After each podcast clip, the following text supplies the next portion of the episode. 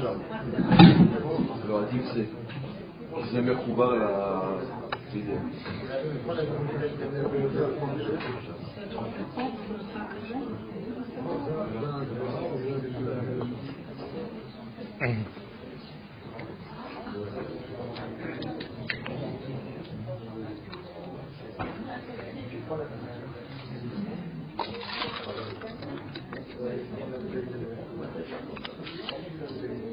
ערב טוב. התכנסנו לערב התעוררות בנושא התשובה, ובעיקר לעמוד על ההבדל בין תשובה דתית לתשובה תורנית. בהתפתחות הרוחנית המתמדת, המורגשת מיום ליום, אי אפשר ולא רצוי יותר להישאר בהיבט של התשובה הדתית-פולחנית בלבד, אלא יש צורך בהיבטים נוספים, היבטים מוסריים, נבואיים, תורניים. בעבר הייתה חוקה שדרשה להישרדות העם היהודי, וכיום אנחנו נדרשים לחיות, להתחדשות, למקוריות, במקום להישרדות. ובחרת בחיים, חייבים לבחור בחיים. אנחנו מתקדמים ומתקרבים לסיום תיקונו של העולם, וזה פה ומורגש ונוכח מאוד.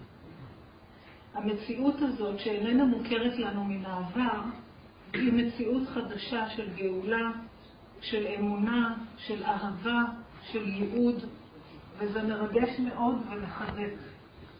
השאיפה שלנו לתשובה היא יציאה אמיתית לחירות, כי התשובה נותנת חירות אמיתית, טבעית ובריאה, כמו שדיבר עליה הרב קוק. והרבנים שיושבים כאן הערב באו לעורר אותנו להתחבר להיבטים הנוספים החשובים, מוסריים, תורניים, של ההיסטוריה ושל הנבואה, דרך השירה, הספרות, החסידות והקבלה. ונציג אותם.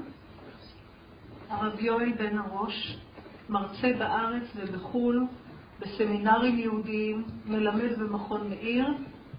תורתו מבוססת על תורת הרב קוק, על החסידות ועל הקבלה. הוא יביא את הדברים בהיבט הציוני-קבלי. הרב רוני אקריש, מרצה לתנ"ך וללימודים עבריים, מלמד במכון מאיר, וידבר בהיבט פילוסופי-היסטורי. והרב חיים דינוביץ עוסק בתורת הרב קוק, מבלי לנטוש את יסודות החסידות עליהם גדל, הוא יביא את הדברים בהיבט חסידי-קבלי. הרבנים יעמדו על ההבדל בין תשובה דתית לתשובה תורנית. הרי תשובה קדמה לעולם, ולכן אין דבר בטוח בעולם כמו התשובה. העולם מצפה לתשובה ובנוי על התיקון הזה ועל הנצחיות שבו. התדר של התשובה קיים כל הזמן, ועלינו רק לפקוח את אוזנינו ולהאזין לו, ובעיקר לשוב אל עצמנו, אל הנקודה הפנימית שבלב. כי היכולת לשוב היא מכל מקום ומכל מצב. להיות תמים עם אלוקיך, תמים, הכוונה שלם עם הנקודה שבלב שלך, נאמן לנשמתך. איך נוכל להיות קרובים אל השם כשאיננו קרובים לעצמנו, כשאנחנו לא מקבלים את עצמנו על כל החלקים שבנו. ועל כל השאלות הללו ועוד נשמע ערב מפי הרבנים. אז שנזכה לקבל ולקיים. ערב טוב ושנה טובה ומתוקה. אמן.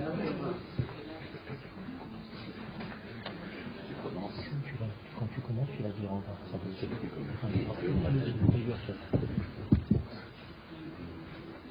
טוב, ערב טוב לכולם.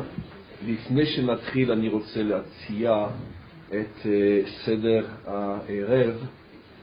אז אנחנו נדבר כל אחד רבע שעה בתחילת הערב, כל אחד יציע את הקיצור, המהות, העצם מהנושא שבחרנו לדבר עליו היום בערב. כמובן, ברבע שעה אי אפשר לצפות שנוכל באמת להיכנס לעומק, אבל לפחות להביא את התמצית, כמו שאמרתי.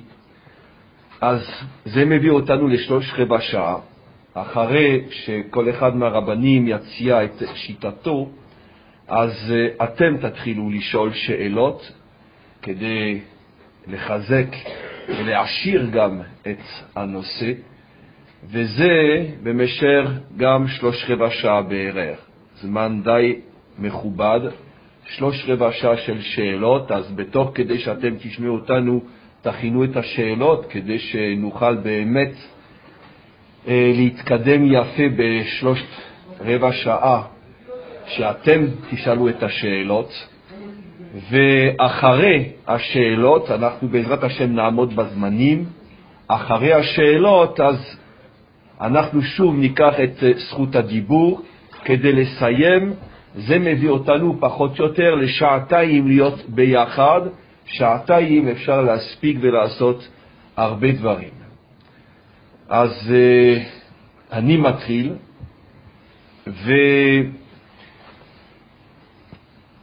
ואני רוצה כביכול לחדש, לומר שידוע שמאז uh, תחילת ההיסטוריה דיברו הרבה על מהפכות, על מהפכנים, זה תמיד החלום, השאיפה ש, של כל מי שחושב שהוא יכול לשנות, להזיז דברים, לתקן, להיות המהפכן, המחדש, מי שישנה את הסדר הקלאסי הרגיל של ההיסטוריה של כלל האנושות. אבל מה שרובם ככולם לא יודעים, ואפשר לומר גם, כי זה מה שנוגע לנו, גם בתוך עמנו, עם ישראל, מה שרובם ככולם לא יודעים, שהמהפכן הגדול באמת, האמיתי באמת, הוא הקדוש ברוך הוא בעצמו.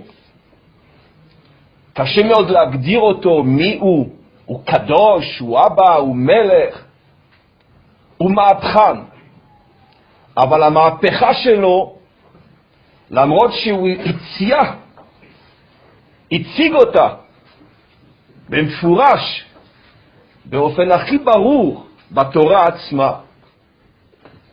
אבל הבעיה היא שאנחנו המקבלים, המאמינים, אנחנו כל כך רגילים לחשוב שאין יותר קלאסי, אין יותר מוכר מהאלוקות ואין יותר קלאסי ואין יותר מוכר מהדת, שגם כשקיבלנו את התורה, את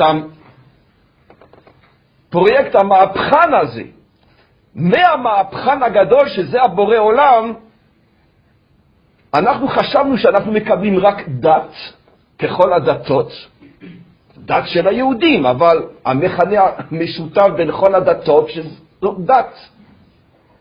והקל המצווה הוא גם אל כמו כל שאר האלוהים. ולא שמנו לב שכבר אלפי שנים יש לנו הכל, באמת הכל חוץ מדת. ומי שנתן לנו את התורה הוא הכל, באמת הכל, חוץ מאל קלאסי כמו שאנחנו רגילים להכיר ולעבוד.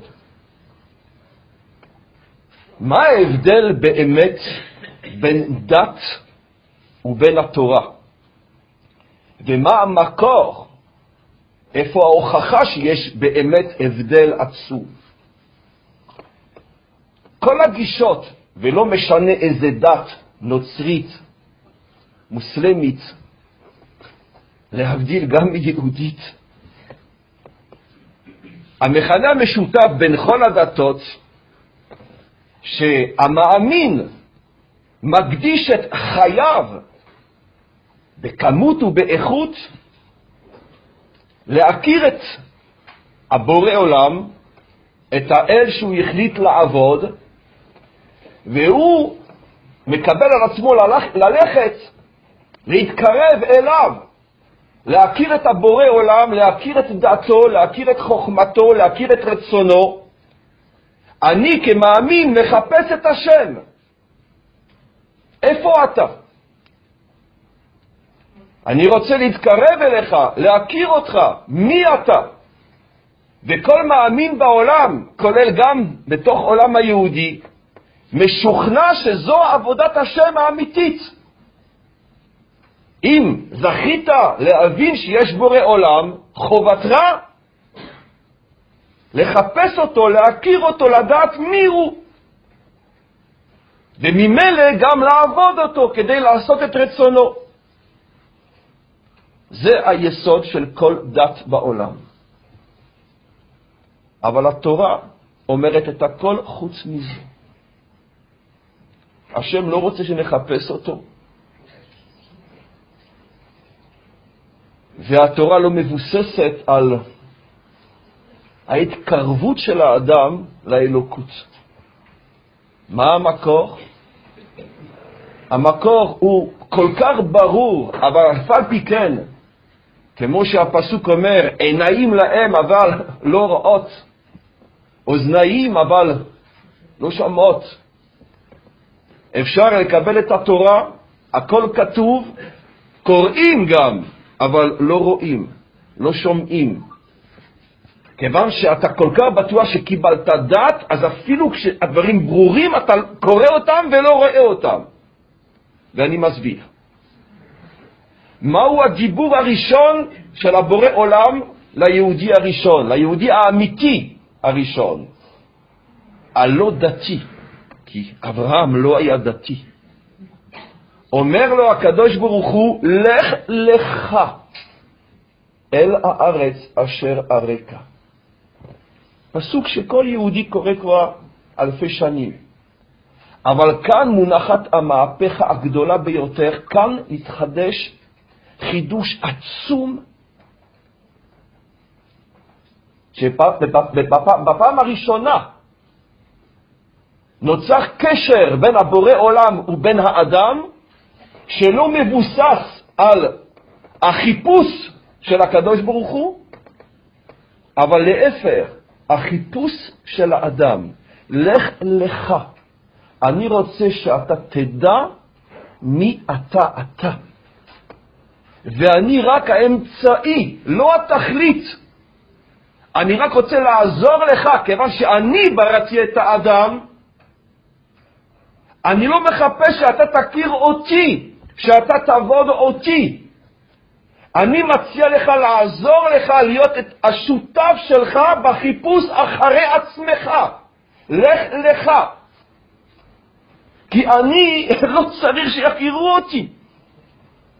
כי אם באמת, כמו שבכל הדתות, כביכול הקדוש ברוך הוא צריך שנהלל אותו, שנודה לו, שנתפלל אליו, אז יש לו חסכונות, הוא לא שלם. אבל אל שהוא באמת שלם לא מחפש שום דבר בשביל עצמו. הוא רק רוצה להיטיב, לבנות, לחזק את מי שצריך להיבנות, להתחזק, וזה האדם. התכלית של התורה זה לא הקדוש ברוך הוא, התכלית של התורה זה האדם. לך לך. אבל איפה? בארץ. וכאן נקודת החידוש. יהדות שהיא לא בארץ ישראל היא דת כמו כל הדתות, בלי שום הבדל. אני מדבר כמובן במהות הדברים. אנחנו מניחים תפילים, הם לא מניחים תפילים, אבל הדת היהודית בחוץ לארץ לא שונה מהדת הנוצרית, המוסלמית וכל דת אחרת. אני מחפש את השם, אני רוצה לעבוד את השם, אני רוצה להתקרב לשם. פתאום מתחיל כאן חידוש עצום. אומר הקדוש ברוך הוא לאברהם, בארץ יתגלה קשר חדש, לא מוכר, ביני לבין האדם, קשר שיכול להתגלות אך ורק בארץ ישראל, היהודי ארץ ישראלי שמחפש את עצמו ולא את הקדוש ברוך הוא. רק מה? שהתנאי כדי להגיע לעצמי, למה שאני באמת, אני צריך שותף, זה הקדוש ברוך הוא. יוצא שאם אף פי כן רוצים להשתמש במילה דת, הדת הארץ-ישראלית תכליתה לבנות את האדם. אחרי אלפיים שנות גלות, כשהתרגלנו לדת הקלס, הכללית והקלאסית, שהאדם לא מחפש את עצמו, האדם מחפש את השם, למרות שחזרנו לארץ, אבל אנחנו ממשיכים באותו כיוון של חיפוש לא נכון. אפשר גם, בלי חס ושלום לפגוע באף אחד או בשום תנועה, בשום זרם, בשום שיטה, רואים גם עד עכשיו, אנחנו נקראים יהודים ברסלבים, לובביץ', ליטאים, מרוקאי, חלבים, טוניסאי. מאיפה כל המילים האלה? מהגלות. זה לא רק מילים שלקחנו איתנו, זה גישה, גישה גלותית, שהכיוון הוא לא האדם, הכיוון הוא האל. וכאן ההבדל המהותי בין מה שקראנו תשובה דתית ותשובה תורנית. התשובה הדתית היא איך לחזור לקדוש ברוך הוא. התשובה התורנית היא איך לחזור לאדם. כי הרי מאז שנברא האדם, הדבר העיקרי שאיבדנו זה האדם עצמו. מאיפה אנחנו יודעים? מה אמר השבוע לאדם? אייכה. מאז אותו היקע, איפה אתה, אנחנו מחפשים את האדם. ורק כאן בארץ ישראל, רק בארץ ישראל, כי גם יהודי בחוץ לארץ עם אותה תורה לא יכול להינצל מהטעות של דת ושל חזרה לקדוש ברוך הוא. רק כאן בארץ ישראל חובתנו לשנות כיוון ולגלות תורה שעניינה ותכליתה חיזוק ובניין האדם. עד כאן. ערב טוב. קודם כל אני אתקן רק טעות אחת. הם שני רבנים, אני לא. אני מרצה ללימודי יהדות, ולכן אה, להעמיד את הדברים על תיקונם ולהיות מאוד uh, מדויקים. אנחנו רצינו את הערב הזה על היבט של הבדל מהותי בין דת ותורה, כי כך אני אה, מכוון את התיאוריות הפילוסופיות שלי גם דרך הספרים שכתבתי, בינתיים בצרפתית. ואני אתחיל בכך. המציאות שלנו היא הפכה להיות מציאות קולקטיבית, ציבורית, עממית, כפי שהזכיר ידידי הרב חיים, המציאות היחידנית המוכרת לנו מתהליכי הישרדות גלותית, לא לגנאי, אלא כעובדה מציאותית, חווייתית. פעם חיפשתי מה המקור של השם דת בלטינית. רליג'ורה, זה מה שמקשר. אבל המקור היותר קדום הוא של הסטואיקים, תקופה של מרקורל, אה, סיצרון וסנק. וההגדרה הלטינית היא שזהו הכרה בבורא עולם אחת הוא לעבוד את פולחנו. עם הרשע אני מסכים. עם הסיפה אינני יכול להסכים. כי אין שום פולחן אלוקי הכתוב, הרשום, יש רעיון אחר לחלוטין, שהתחיל עם בריאת העולם.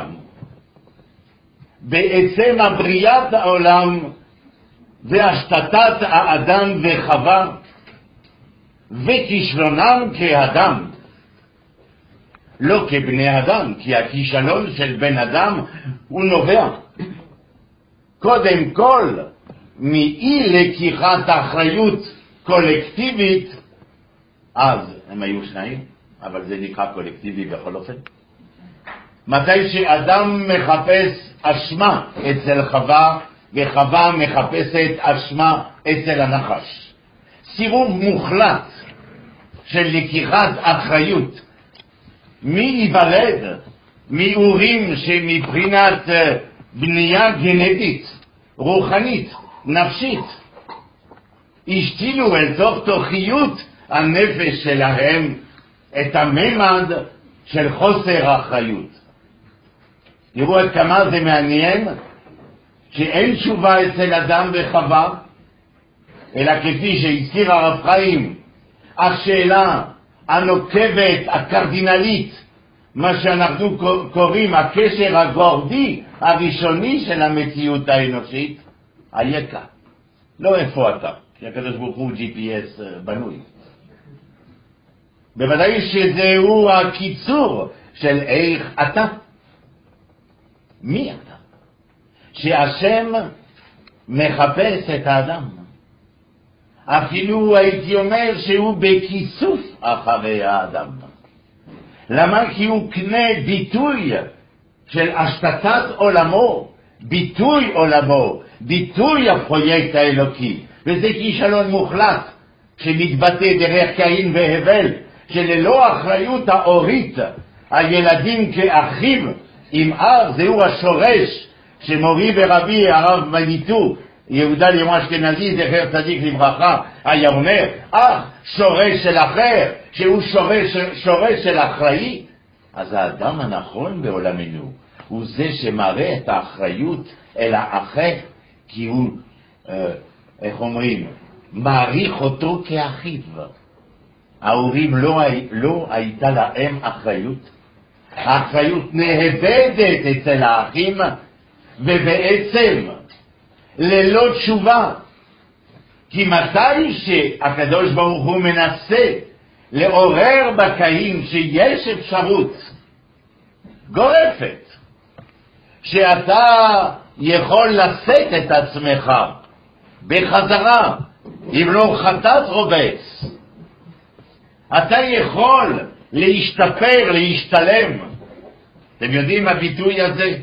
לא יודע אם כולם מכירים, אבל הוא ביטוי רוסואי, ז'אן ז'אק רוסו, של המאה של האורות, פרפקטיביליטי. האדם משתפר, האדם משתלם באופן מתמיד כפי האבולוציה. וזה כישלון מוחלט שנגמר איך? ללא אחריות ברצח. הבן אדם הראשון, שהוא קין, רוצח, ואין תשובה. והבן אדם הראשון זה לא רק שאדם זה ראשי תיבות של אברהם, דוד ומשה, ששלושתם הם רועי צאן של עם ישראל, מנהיגי עם ישראל, על יסוד אחד, של מידה אחת של אחריות בעולמם. ענווה, אני עפר ויפה, אני כתולדתי לו איש, ואנחנו מה? היא אותה ענווה, היא אותו צד שאני דורש ממני, שאני דורש מן התלמידים, מן הסטודנטים שלי, מן הקהלים שלי, צד אחד אחורה. כי איפה שהיית, אחרי הצד אחד אחורה, נוצר מציאות של מרחב, איפה שהוא האדם, או הוא אלוקים, יכול בצד אחד ללכת קדימה וליצור את מה שאנחנו קוראים דיה, לוגוס, את הדו-שיח, את המפגש ההדדי.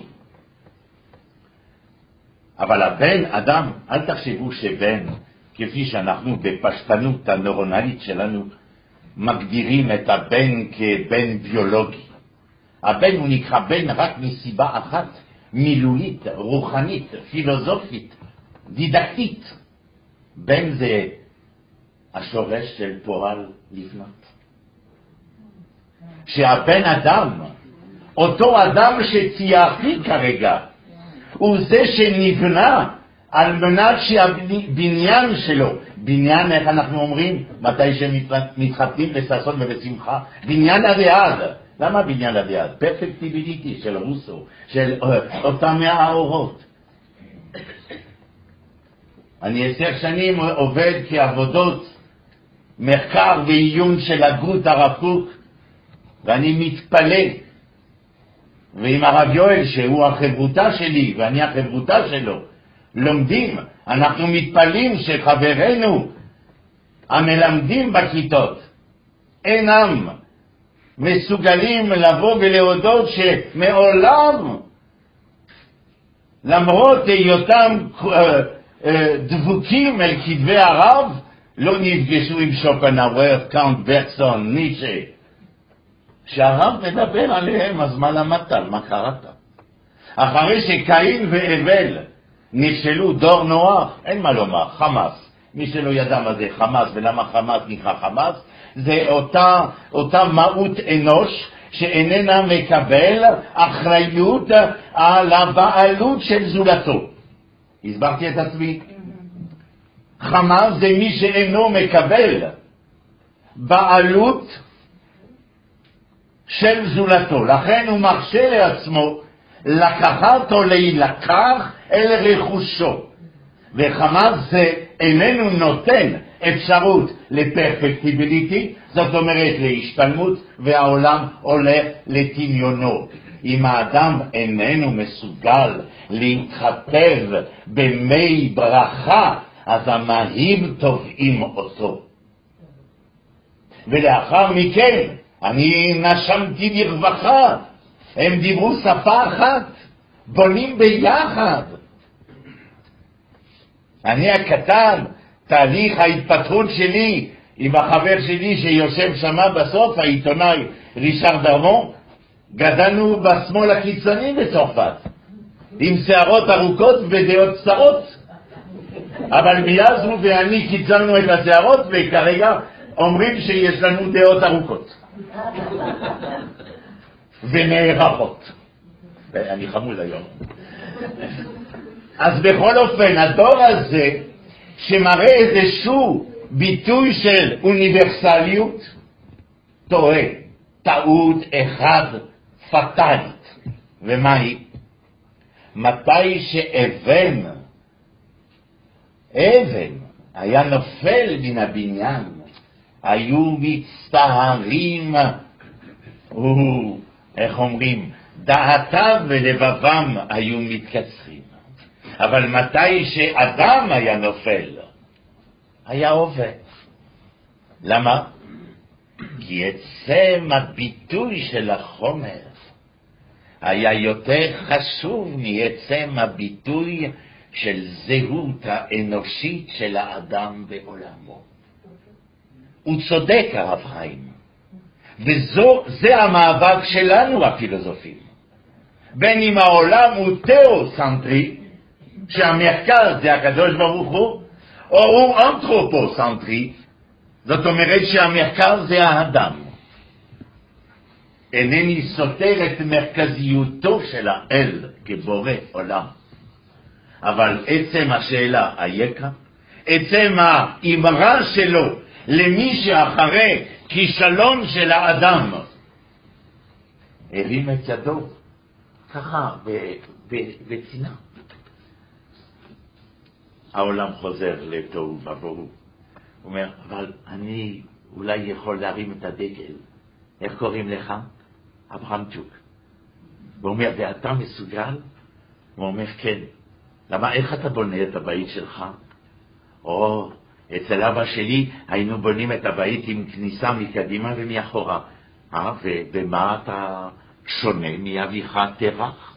הוא אומר, אני, אני בונה בית, בית, אוהל, בארבע פתחים. כי לא משנה לי מי אתה, מאין באת, לכל אחד יש אפשרות להיכנס. זו תשובתי לעולם. הוא אומר, אני חושב שאני הולך להאמין בך. אתה מסוגל. בוא נלך ביחד. אז אנחנו כאן בעצם צאצאי, כמה נשאר לי? דקה? לא, אני באמת, אני, שים לב, כי יש לי לוגו מאוד קטסטרופלי. אז אה, לוגו למי שלא יודע, זה שפר של הדיבור, בסדר? אז אה, אני בא ואומר, אני אענה על שאלות למי שיהיה לו שאלה לגבי הנושא שלי. האמת לא אמרתי אפילו שני מילים ממה שכתבתי פה, אבל לא משנה. אני רוצה לבוא ולומר שהוא מרים את היד, והמסר זה לך לך, אדמו"ר בסוף השוב אומר אל עצמיותך, אבל הוא איננו אומר לא לאיזה ארץ. למה?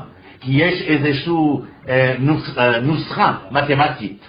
יותר אתה תגלה את העברי שמסתתר בארמי שאתה, יותר הארץ הכנענית ישראלית תתגלה אליך. ומתי שהוא מגיע לאלון מורה, הוא, הוא, הוא מקריב קורבן. למה? כי הוא מאוד קרוב. קרוב לבקשה, קרוב לארץ, קרוב לעצמיותו. אבל האדם פה, שהוא אברהם, הוא מרים את ידו, לוקח את השרביט ומנהל את עולמנו לכיוון הייהוד והיעד הנדרש לאדם, שהעולם יהיה בארבע פתחים. אתם יודעים למה? כי אברהם רוצה לנצח. לא רק לנצח ויקטורי, אלא לנצח כמנצח תזמורת. אתם יודעים למה? כי הוא שואף רק לדבר אחד, לסימפוניה, ליותר דיוק, להרמוניה המצווה. בבקשה. ברשות הרבנים, ברשותכם, קהל קדוש, קודם כל אני רוצה לומר שהתכנסנו והחלטנו להרצות ביחד היום, בעזרת השם, יום בריאת העולם, ואני מודה לכל מי שבא להשתתף, והאידאה המרכזית שבשבילה התכנסנו היא לשנות את הגישה כפי שכבר התחלתם להרגיש בנושא התשובה.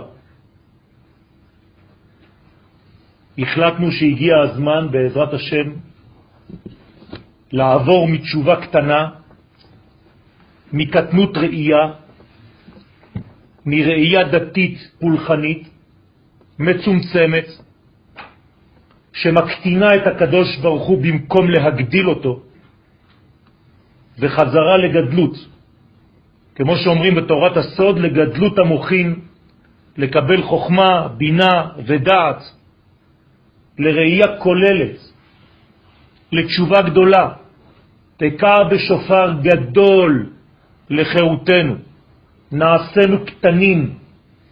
הגלות גרמה להקטין אותנו, וגם הבקשות שלנו נעשו קטנות.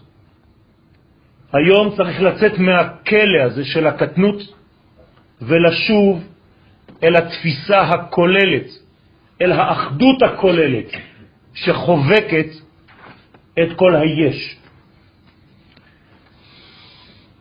מוריי ורבותיי, את מושג התשובה יש להבין בכל היקפו, בכל המישורים. זאת לא התשובה שהתרגלנו אליה, חטאתי, אביתי, פשעתי, עשיתי 1, 2, 3. התשובה היא מושג הרבה יותר קוסמי. התשובה מחזירה לבריאה כולה את הסדר הבריא העומד ביסוד כל היש. ואת המהלך הזה, את מהלך התשובה העולמית, מנהל עם אחד, עם ישראל. כל הקלקול בעולם נובע מדבר אחד, מיציאה מן הסדר. הקלקול הוא בעצם מקרי, לכן הוא גם מוגבל בזמן. אסור להתייאש, כי כל הקלקולים הם רק מקריים. מה שבאמת אמיתי זאת התשובה. אין דבר יותר ברור וודאי מהתשובה. ואני תכף אסביר בעזרת השם. זאת אומרת שלא ייתכן שהתוהו שהעולם נפל אליו ישתק את כל המציאות, את כל החיוניות, את כל התוכנית של הבריאה. אם חז ושלום זה מה שקורה, זה אומר שבעצם העולם הזה וכל הקלקולים הרבה יותר חזקים מהקדוש ברוך הוא בעצמו. המוות יותר חזק מהחיים? הגלות יותר חזקה מהגאולה? אין דבר כזה. זאת אומרת שהתשובה היא הכרח עצמי, אונתולוגי, כלומר שהיא שייכת לעצמות של כל המציאות. על זה נאמר שתשובה קדמה לעולם. זאת אומרת שהיא היסוד. בלי התשובה העולם לא מתקיים. זאת אומרת שאין שום מכשול שיצליח לבטל את המהלך הקוסמי, האלוהי, הגדול הזה, הממלא את הארץ דעה, כמים לים מכסים. לא למענכם אני עושה, בית ישראל, אומר הקדוש ברוך הוא, כי אם לשם קודשי. אני עושה את הדברים, אני חוזר לעולם כדי שהשם שלי, המלכות שלי, תתגלה בעולם, כדי שהערכים העליונים הם אשר יקבעו את הקריטריונים של כל המציאות התחתונה. זאת אומרת שתיקון העולם הוא בעצם חזרתו של הבורא לבריאה. בדיוק כמו שאמרו חבריי הרבנים, לא שהאדם עולה, לא כמו שלמדתם, לצערי עד היום, שצריך לעלות לאיזשהו מקום. לא, אלא לתת לו התברך להתגלות בעולם הזה. אתה לא עולה לשום מקום. אין לך לאן לעלות, זאת עבודה זרה. אומר רבי אברהם אבן עזרא, עליו השלום, כשהקדוש ברוך הוא ברא את העולם, ברא מלשון מתנתק. לברות בעברית פירושו להתנתק. זאת אומרת שהקדוש ברוך הוא ברא כמו שאישה יולדת, והעולם יצא כמו תינוק מתוך הבטן האינסופית. וכמו שאימא טובה, מה היא עושה? היא חוזרת לילד שלה, כי עכשיו שאין לו כבר קשר, אז הילד הולך למות. כך הקדוש ברוך הוא, כשהוא ילד כביכול את העולם הזה, הוא, יתברך שמו, חוזר כמו אימא טובה כדי לתת לעולם הזה את מנת החיים שהוא זקוק לה. ואותה חזרה אלוהית, זאת התשובה. התשובה הראשונה בהיסטוריה היא התשובה של הקדוש ברוך הוא לבריאה של עצמו. הוא חוזר לעולם, וכשהוא חוזר לעולם הוא מביא איתו סדר, הוא מביא איתו חיים, הוא מוליך חיים, הוא מהווה את הכל, לכן קוראים לו שם הוויה. זה יסוד הרצון העליון. למלא את כל החסרונות הקשורים למהות הבריאה. כי בבריאה יש חסרונות, והבורא רוצה רק להשלים, והוא מבקש מאיתנו, עם ישראל, שנוצר רק לדבר הזה. יצרתי אתכם רק לדבר אחד, תהילתי יספרו. עם זו יצרתי לי רק שיספרו את השם שלי, שישלימו את מה שחסר בעולם. כי העולם שלנו נכנס לתקופה של דיכאון. ובענבה גדולה אני חושב שהגיע הזמן לצאת מהדיכאון הזה, להוסיף חיים, להרבות חיים. עם ישראל הוא האלמנט האנושי תבינו טוב, זה לא דבר של מה בכך, זה דבר עצום. רק אנחנו נבחרנו עם התכונות המיוחדות לצורך התפקיד הזה. אתם יודעים מה זה אומר? שיש לנו כוח להכיל את האור האינסופי. כל מי שמשחק עם האור הזה נשרף. לנו יש את הכוח. ואם אנחנו לא משתמשים בכוח הזה, בסגולה הזאת, במסוגלות הזאת, אנחנו חוטאים. למה? כי אמרו לנו להיות אולי קטנים יותר. תפסיקו עם הקטנות הזאת. צריך כבר לגדול. הקדוש ברוך הוא ישאל אותנו למה התנהגתם כמו קטנים. אתם לא עושים את הפעולה האמיתית שלכם. אז הצלחה שלנו כרוכה בדבר אחד, והרב הזכיר את זה. אני חוזר על זה, מי שמכיר אותי, מי שמגיע לשיעורים, זה אובססיביות. למה? כי התורה היא אובססיבית בדבר הזה. הכל תלוי בדבר אחד, בשיבת ציון. רק גוי אחד בארץ יכול להצליח במשימה הזאת. וכל מי שנכנס לפרטים הקטנים, כן, והוא ושומר שבת ושומר כשרות, אדוני, אתה לא חי את האומה שלך.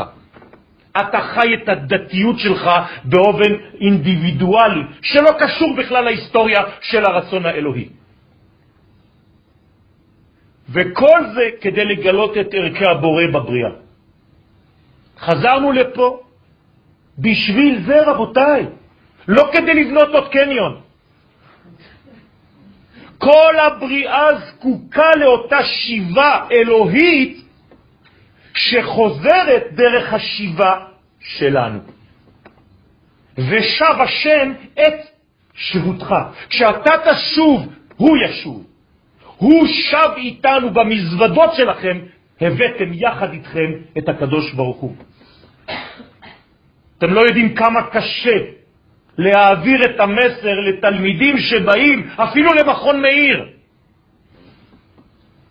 כמה קליפות צריך לשבור לפני שהמסר הזה סוף סוף נכנס. התשובה הפרטית שלנו כבני אדם היא רק המשך של התשובה האלוהית. הקדוש ברוך הוא עושה תשובה. כשאמרתי את זה פעם ראשונה, הסתכלו עליי כאילו יצאתי להם מהירח. הקדוש ברוך הוא עושה תשובה? כן, אדוני. הקדוש ברוך הוא שב לעולמו, זאת התשובה האמיתית. ואתה כבן אדם רק משתלב, מנסה לפחות, באותה תשובה אלוהית. זה מה שעלינו לעשות. אז אנחנו הדובר. בכל מקום יש דובר. יש דובר צה"ל, אנחנו דוברו של הקדוש ברוך הוא. אנחנו הפה של הקדוש ברוך הוא, אנחנו הרגליים שלו, אנחנו הידיים שלו. אתם בחיים לא תראו שום דבר אלוהי, אלא כשהוא מתלבש בכנסת ישראל ובמלכות. אתם יודעים מה זה המלכות? זה החלק התחתון כביכול של כל האלוהות והחלק הראשון של כל היש. ומי זה? עם ישראל. כשאתם ממליכים, כשאנחנו ממליכים את הקדוש ברוך הוא בראש השנה, אנחנו מדברים על עצמנו. זה מה שאנחנו באים לחדש בראש השנה, את הפנמת הרעיון הזה, שרק אנחנו מסוגלים ולא צריך להתבייש. זאת אחריות שאנחנו מסוגלים להמליך את האינסוף על כל המציאות הזאת. לשלב הזה אני מסיים כדי לתת מקום לשאלות שלכם, שהן לא פחות חשובות, שדרך השאלות אני בטוח שידידיי הרבנים, שאני מאוד מכבד, דרך אגב, נוכל בעזרת השם להעשיר את הערב הזה ולצאת מכאן גדולים, לפחות קצת יותר. תודה רבה. כן, צריך להעביר את המיקרופון. אנחנו נחזור על השאלה, זה בסדר. נשים את זה באמצע. כל מה שנאמר עכשיו,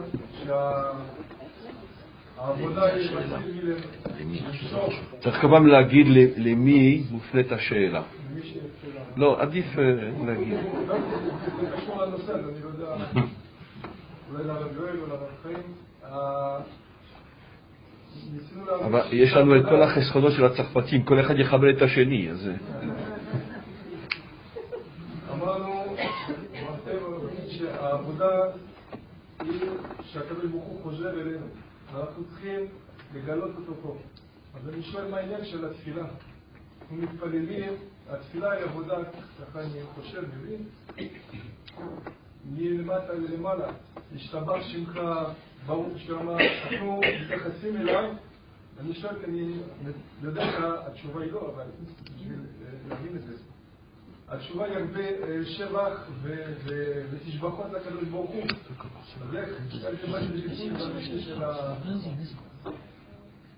אני רק מתחיל, אני, השאלה היא מה סוד התפילה, מה עניין התפילה.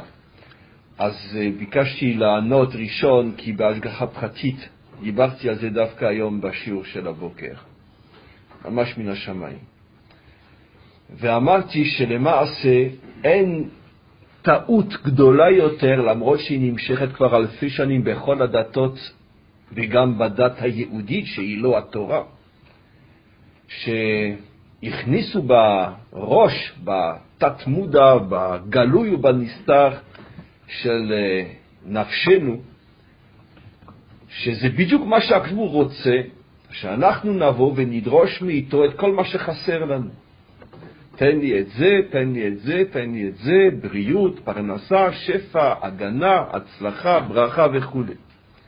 כמובן, אני לא יכול לחזור על כל השיעור ועל כמה שיעורים שנתתי דווקא לנושא הזה, אבל בקיצור נמרץ, אין לך, ואני בכוונה, בוודאי שצריכים ל- לא לקחת את מה שאני אומר עכשיו בפרופורציה בלי ניואנסים, אבל אף על פי כן אני אומר במילים קשות שאין לך גידופים וחירופים וחילול השם יותר גדול מהתפילה הזאת שכל העולם מתפללים.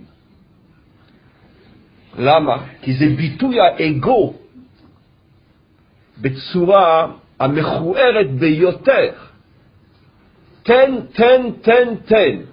למרות שמבקשים דברים הכרחים. בריאות, פרנסה, הצלחה, ניצחון. אבל סוף כל סוף, אני, אני, אני ורק אני. תן, תן, תן, תן. תפילה כזאת היא לא התפילה התורנית, למרות שזו התפילה שרובם, רוב היהודים מתפללים, ועוד בהצדקה שהם עובדים את השם. אז בוודאי כולם ישאלו, אבל זה מוסר התפילה. לא. אז אני אגלה לכם את ההבדל הקטן, אבל המשמעותי ביותר, ההבדל, ההבדל בין תפילה דתית ותפילה תורנית. כשאני לדוגמה בא עם פרויקט שאני רוצה לעשות משהו בחיים, ואני פונה למי שאני חושב שהוא יכול לעזור לי כלכלית, עצות, זמן, כוח, אבל אני עבדתי על פרויקט שאני רוצה לבצע אותו, אני בא אליו ומבקש, אולי תעזור לי. אבל תמורת העזרה קיבלתי על עצמי לעשות משהו. ועיקר הבקשה היא כדי לבצע את הנתינה, את מה שאני נותן, לא רק מקבל.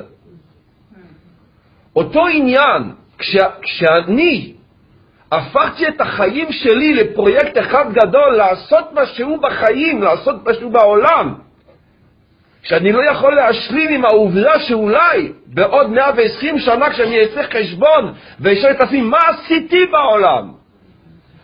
האם באמת העולם השתנה מאז שנולדתי, כן או לא? אם אני בא עם פרויקט ואומר לקדוש ברוך הוא, תעזור לי בפרויקט הזה, אני לא רק מבקש, אני לא רק מקבל, אני בעיקר הנותן. אסור להתפלל כשאתה רק רוצה לקבל. מי שלא יכול להציע את מה שהוא יכול לתת, עדיף שהוא ישתוק אל תתפלל, כי זה סתם עבודת האגו, פולחן האגו. אין לך עבודה זרה גדולה מזאת. אם אני לא יודע מה לעשות, אם אין לי פרויקט, אם אין לי שליחות, אז אני מעדיף לא להתפלל. כי הקדוש ברוך הוא לא הבובה שלי, הוא לא האימא שלי, שכל דבר שחסר לי, תן לי, תן לי, תן לי, תן לי. אני רוצה לסיים, ואמרתי דווקא בשיעור של היום, שדווקא דתי בדרך כלל הופך להיות אדם הרבה יותר גרוע מחילוני. ואני מסביר למה. כי אדם דתי שלמעשה חי כמו החילוני, הוא רק מבקש לקבל כל הזמן, כל הזמן הוא רוצה לקבל. אבל במסווה שזה דבר אלוקי, זה הופך את האגו שלו לאגו הרבה יותר אינסופי מהאגו של החילוני הפשוט, שהוא מבקש בננות. אבל אתה מבקש מהבורא עולם, אז האגו שלך הוא כל כך גדול שלא היית יכול להסתפק לסתם חילוניות, ביקשת גם דתיות, כדי שתוכל לשרת את האגו שלך בלי סוף. רוצה שלמעשה, וסיימתי, תפילה היא רק תמורת עבודה. אני עושה, אני מבקש עזרה, אין לי מה לעשות, עדיף לשתוק. אין, מהרגע שנולדת, מהרגע שאת קיימת, את לא מודעת עד כמה את ענקית. וכל היצרה שכולם מדברים עליו הוא רק בנקודה הזאת. היצר הרע, מלחמתו, להקטין אותה, כמו שאמר הרב יואל, זה כל מלחמתו. כל העבירות והעוונות שמדברים ספרי מוסר ורבנים בדרך כלל זה כבר התוצאה. אבל איפה ומתי זה מתחיל? בזה שהוא משכנע אותך שאת קטנה. את ענקית, כי את בן אדם, את יהודייה ואת גרה בארץ ישראל. אז יש, יש לך שלוש סיבות לראות את עצמך כענקית. אז אין משפטים כאלה, לא כל אחד יכול. חייב, תראו, יש מצווה להיות ענב. אף על פי כן חז"ל אומרים, חייב, לא רצוי, לא ראוי, חייב לומר כל אדם, בשבילי נברא העולם. איזה חוצפה, איזה גאווה. לא, זה החיות. אני אגלה לחזור וסיימתי.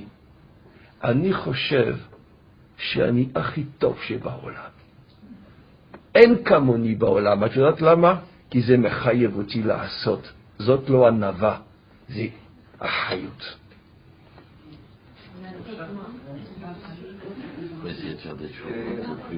הייתי רוצה לשמוע מפי הרבנים המכובדים, מהי לפי תפיסתכם המהות של התשובה?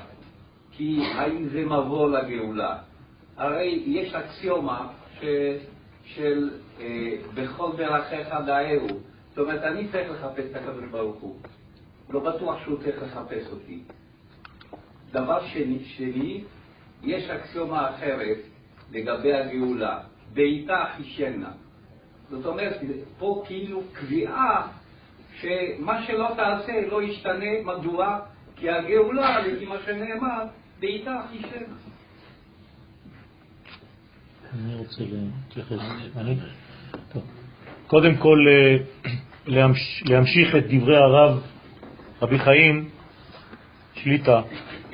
אומר רבי שמעון בר יוחאי, עליו השלום, אני מזכיר את זה בכמה וכמה שיעורים, ככה הוא כותב בזוהר הקדוש, שרוב האנשים נכנסים לבית הכנסת ריקים ויוצאים משם ריקים. למה? הוא אומר שהם דומים לכלבים שאומרים הב הב, תן תן.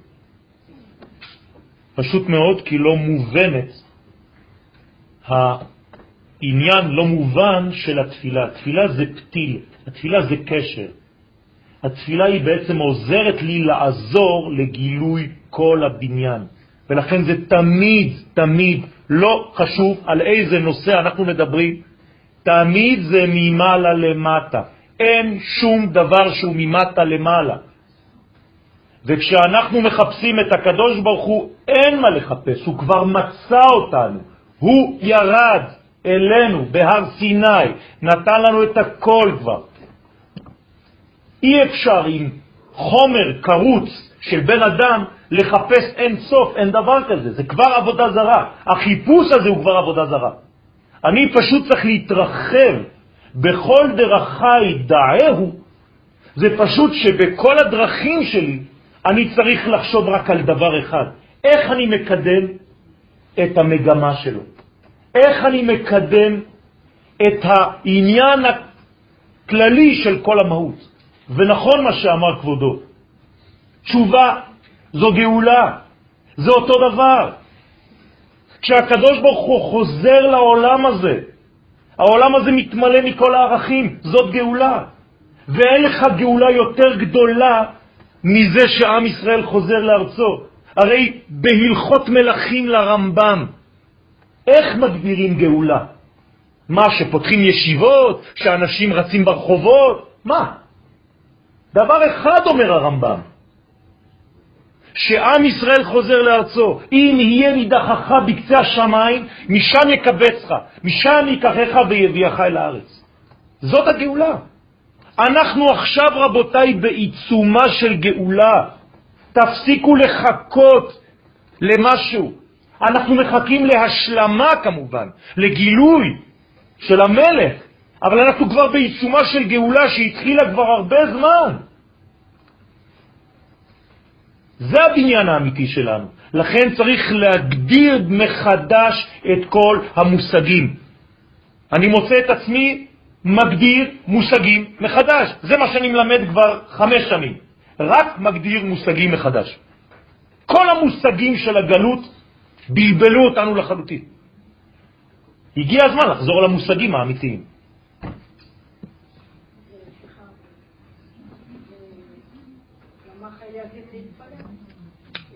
לרוץ לכל מיני נסיבות למען עם ישראל, למען הצדקה, למען אה, הגנת המדינה, וגם להביא את הקדוש ברוך הוא לתת לו להיכנס לעולם שלנו. רוני, שאני אענה. כן. רוצה לענות או שאני אענה? אה, בסדר, התעוררתי. הקשבתי היטב את החברים שלי. לא, סתם. אתה לדעת להתלוצץ מילה דבדיחותא, היו מתחילים את הסוגיות. אז מה? צריך להתפלל, אני אענה גם לך, אדוני. להתפלל, אני אחפש קודם את האטימולוגיה של, ה, של הפועל להתפלל.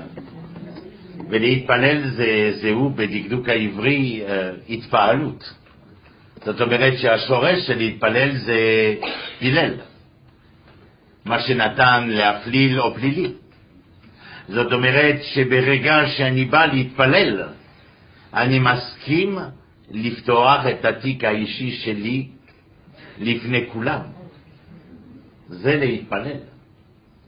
וכמה צודק הרב חיים וצודק הרב יורל, כמה אני לא סובל מאז שמורי ורבי הרב צבי יהודה כהן קוק החזיר אותי לחק עמי, תורתי וארצי. כמה אני לא סובל את המנגנון התוכי הזה, של האב-אב הזה. ומתי אתה בא לאית? פלל.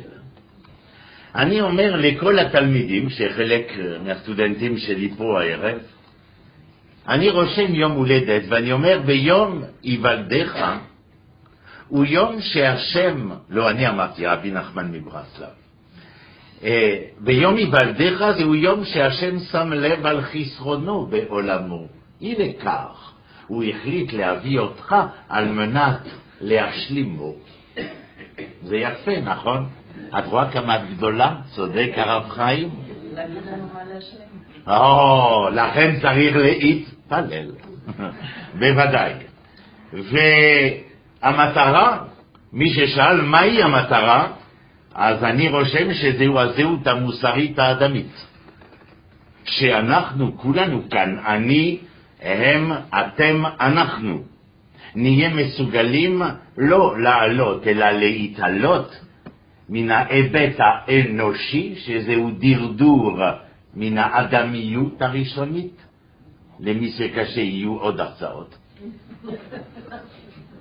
ולכן לחזור לאדמיות זה כפי שהסברתי, לבן אדם הראשון.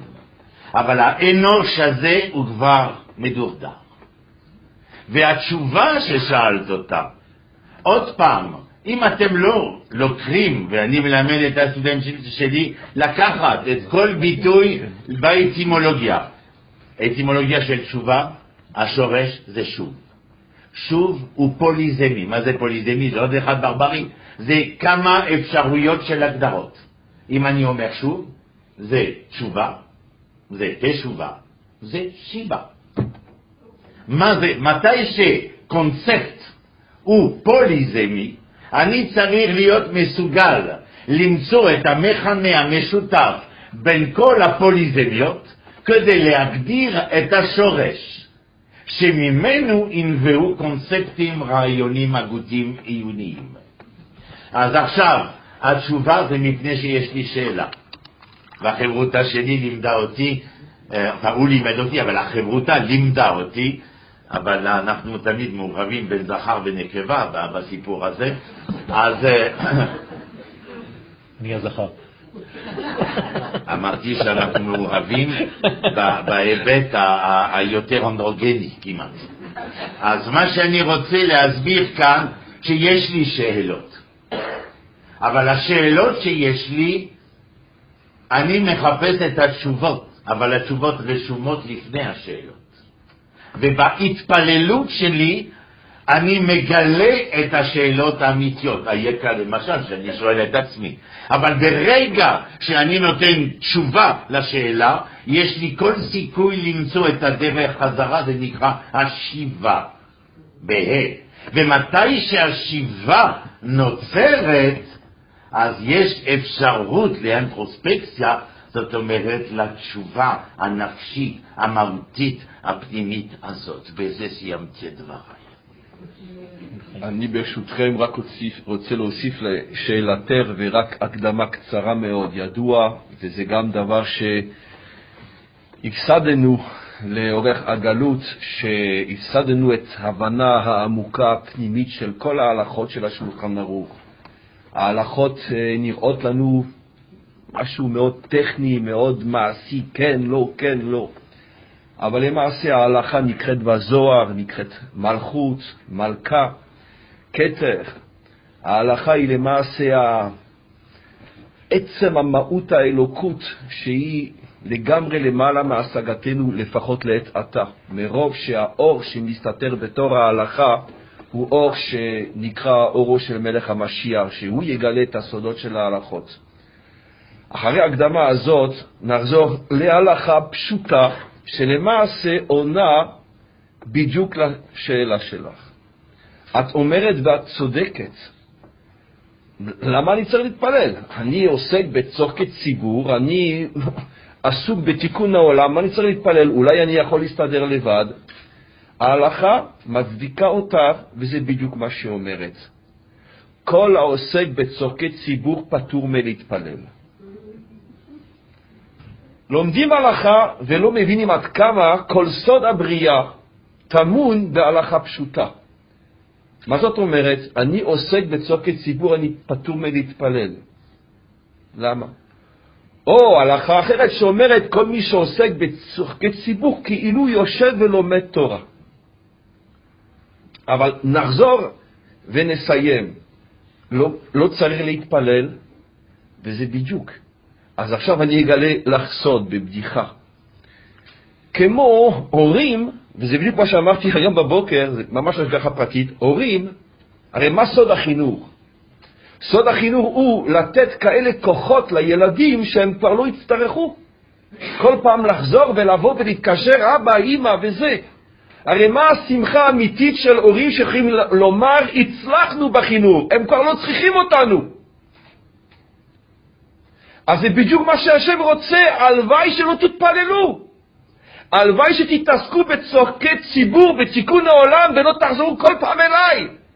אז הצלחתי, כי עשיתי מכם בני אדם גדולים, ענקיים. אתם הילדים המוצלחים שלי. וכל פעם שאדם יש לו איזה בובו ובא ואומר השם, השם, השם, מה אומר השם? אוי, אני באמת אה, לא, לא טוב בחינוך. לא הצלחתי בחינוך שלי. הלוואי שיסגרו את כל בתי התפילה. הלוואי שכל היהודים יצאו ויתקנו את העולם ויגידו אין לנו זמן ללכת לבית הכנסת, אנחנו עוסקים בצורכי ציבור. ואז הקדוש ברוך הוא יגיד, יגיד לעצמו, הצלחתי, תראו הבנים שלי, הם אנשים עצמאים, הם לא צריכים אותי כל רגע ורגע. זה, הם יהודים אמיתיים. אמרתי לכם שמי שבא לפה בטח גם אה, לא הוכן מראש, הוא חושב שאנחנו עושים עכשיו רפורמה. לא קיבל חיסון, לא קיבל חיסון. לא קיבלתם חיסון לעניין הזה, כן, אז אני פשוט מרגיע אתכם, זה בדיוק העניין שלשמו התכוונו להתחיל לצאת בהרצאות, ולא חז ושלום כדי להוציא את הכל, אנחנו פשוט בגישה, בסייעתא דשמיא, ויש לנו מאחורינו גם גדולי עולם, שצריך פשוט להחזיר את הדברים על דיוקם. הרב קוק אומר שכשמלמדים את האדם תורת ההכנעה, כמה הוא קטן, בזה מחלישים אותו ועושים אותו לעבד, במקום ללמד אותו כמה הגדלות האלוהית וכמה היא מצפה מאיתנו. באמת רבי שמעון בר יוחאי, שהיה עושה כל היום בעניינים ואל תחשבו שרבי שמעון בר יוחאי היה בתוך מערה סגור ולומד תורה כמו שמדמיינים אותו, כמו שציירו לכם לדמיין אותו. רבי שמעון בר יוחאי היה לאומי, הוא היה לוחם. וכל זמן שלא יכול היה להיות עניין של מלכות בעם ישראל, אז הוא אמר אין מה לעשות פה. דרך אגב, אין אפילו מצווה לגור בארץ ישראל בזמן שאין מלכות. והיום שיש לנו מלכות, למרות שהיא שווה מה שהיא שווה, אבל היא בתהליך התפתחותי, עכשיו המצווה לגור פה, בוודאי. לשבת. לא לגור, לשבת. כן. אני מרגישה שבכל אופן התפילה הנכונה זה ככה לעשות מעשית, אבל אני צריכה את התקשורת. זה כאילו ילד שמדבר עם אמא או אמא בחזות את התקשורת. בלי לבקש. אני אגיד לך סוד, הרב קוק בתחילת עולת ראייה, שזה העניין של ההלכות, של התפילה, אומר שהנשמה שלנו 24 שעות מתפללת. מדי פעם אנחנו נכנסים לבית כנסת. הנשמה כל הזמן בקשר. אמרתי לכם, תפילה זה לא, לא, לא, לא, תן לי, תן לי. תפילה זה קשר, כמו פתיל. אנחנו תמיד בקשר כזה. לא אמרתי שלא להתפלל, אמרתי שצריך לצאת מהמנגנון הקטן הזה, שאנחנו בעצם היום הפכנו את הכל לאיזה מין פולחן. תסתכלו מה הולך בסליחות עכשיו. אני לא יודע למה הולכים אפילו לסליחות במידה ולא מבינים באמת את התוכן, רק כדי לשיר, כי ככה שרו אצל הסבא. זה לא ככה. נכון, אבל זה מה שנשאר מהגלות. אבל זה לא צריך, אנחנו עכשיו בזמן של גאולה, צריך להיגמל כבר. זה לא אומר שצריך להפסיק את כל התפילות, חז ושלום, לא אמרנו דבר כזה. אבל צריך להבין את התוכן. עדיף מעט בכוונה מאשר דפים, דפים, דפים, עדשים בדיכאון, רק לדעת שבראש השנה יש להם לסיים את הבלוק הזה. מחזור לראש השנה, מתייאשים מראש כבר. כן. עוד שאלות, בבקשה. שאלות, בבקשה. בצד הזה אולי, כי אנחנו כל הזמן עם הפנים שם. אבל העולם מאוד שמאלני. בכבוד. בדיוק עד עכשיו רציתי לשאול למה לא שמעתי שני מילים חשובות, קשר וחיבור. בדיוק עכשיו התחלת לדבר על קשר. זה עניין של זמן. חיבור זה המדרג, מדרג זה חיבור, כן? וקשר זה ההפך של שקר. עכשיו, הבנתי שהאדם הוא כמו מטריה שהוא צריך להטעין אותו כל הזמן דרך החיים והחיות, כן? וכשהוא לא טעון, לא טוב. אז חשבתי שמטרת המצוות זה להטעין אותו. שהתפילה, שכל המנהלה שתמיד יהיה בחיבור בקשר. ושם אני שומעת משהו חדש לגמרי.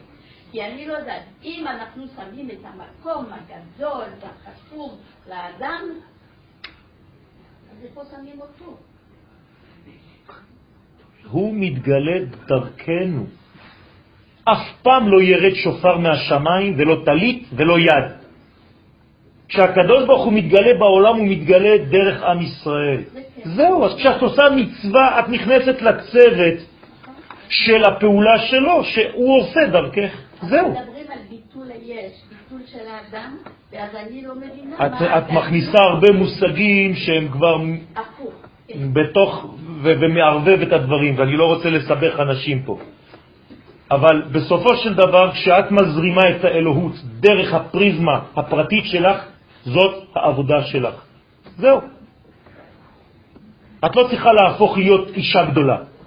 אני חוזר על מה שאמר רבי חיים בהתחלה, כשהקדוש ברוך הוא אומר לאברהם, לך לך, הוא לא אומר לו, ואעשך לאיש גדול, או לדתי גדול, או לרב גדול. לא, אני רוצה אומה. למה? בגלל שיש יד, ונברחו בך כל משפחות האדמה. זה מה שאני רוצה, אני רוצה שהאור שלי יגיע לכל המקומות בעולם. זהו. אני צינור, זה לא צריך לעצור בי. המלכות היא לא שלי, היא שלו.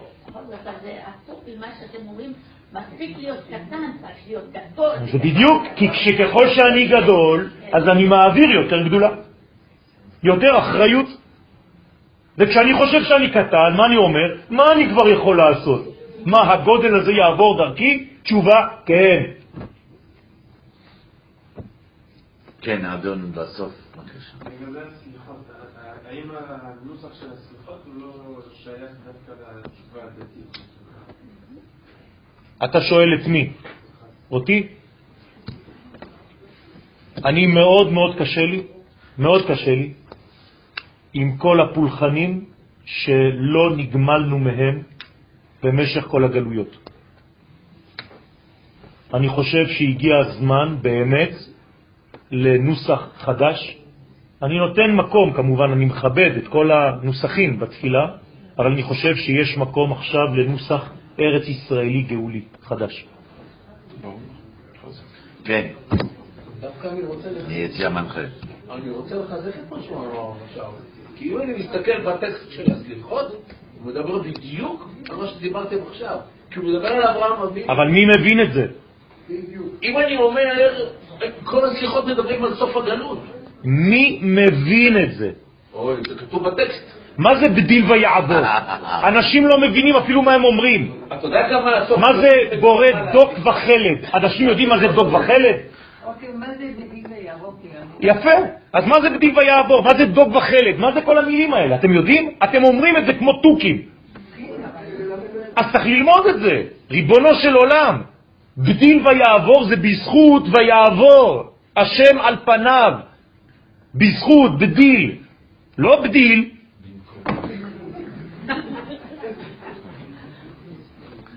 וכהנה וכהנה. עוד שאלה? הצד הימני מאוד אה, פרגמטי.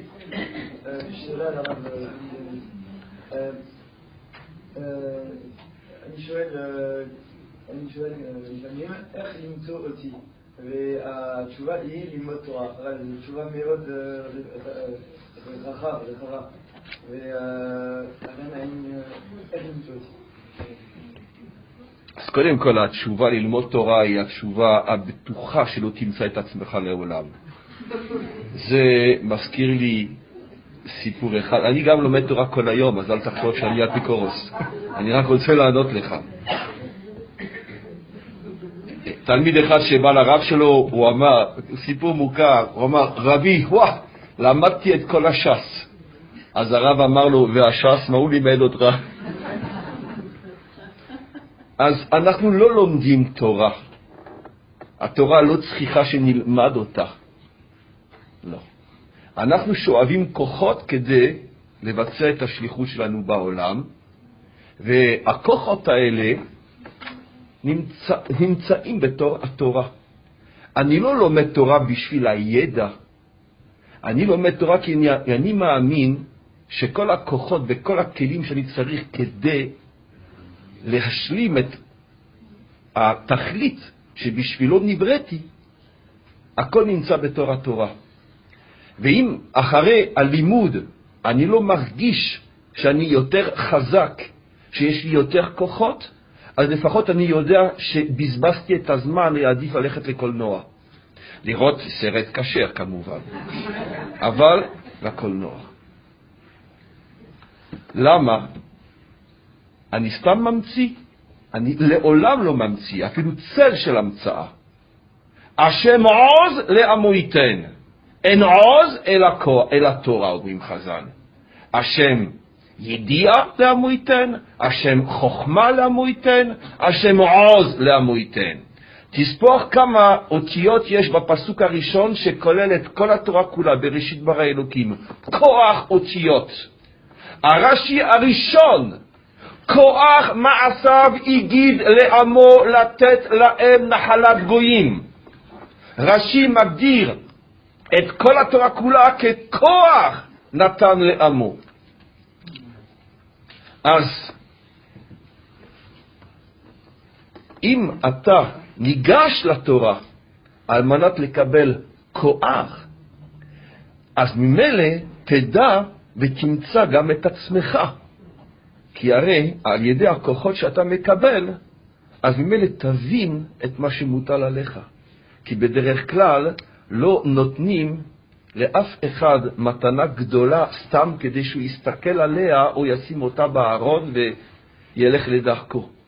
אם נותנים לך דבר חשוב כדי שתנצל אותו ותעשה עם אותו הדבר מה שהוא חשוב וכדאי. אם לא, לא, לא, לא היו נותנים לך. אז הגישה צריכה להיות אחרת לגמרי. השאלה היא תמיד אותה שאלה, מה התורה נותנת לי? למה אני לומד אותה? ואם אין לי תשובה, אז אני צריך לשנות כיוון, או לשנות רב, או לשנות מקום, או לשנות את עצמי, כי אולי הגישה שלי היא לא נכונה. אבל מהרגע שיש לך את המקום הנכון, הרב הנכון והכלי הנכון, את השאלה הזאת לעולם לא תשאל. כי אחרי כל לימוד תרגיש כזה כוח שבאמת תרצה לצאת ולשנות את כל העולם כולו. כי כמו שחז"ל אומרים, חייב אדם לומר כל העולם, כל העולם נברא אלא בשבילי, אני מסוגל לשנות את כל העולם. וזה לא חלום, זה מציאות. אל תאמר בשמיים מי הפרשה שעכשיו קראנו של השבוע, לא מעבר לים, כי קרוב אליך הדבר מאוד בפיך לעשותה. כל אחד יש לו ניצוץ משיח, כל אחד בכוחו להשפיע על כל העולם כולו, וזה לא חלום, זה לא דמיונות, רק מה שאנחנו לא יודעים באמת מהו הכוח של היהודי.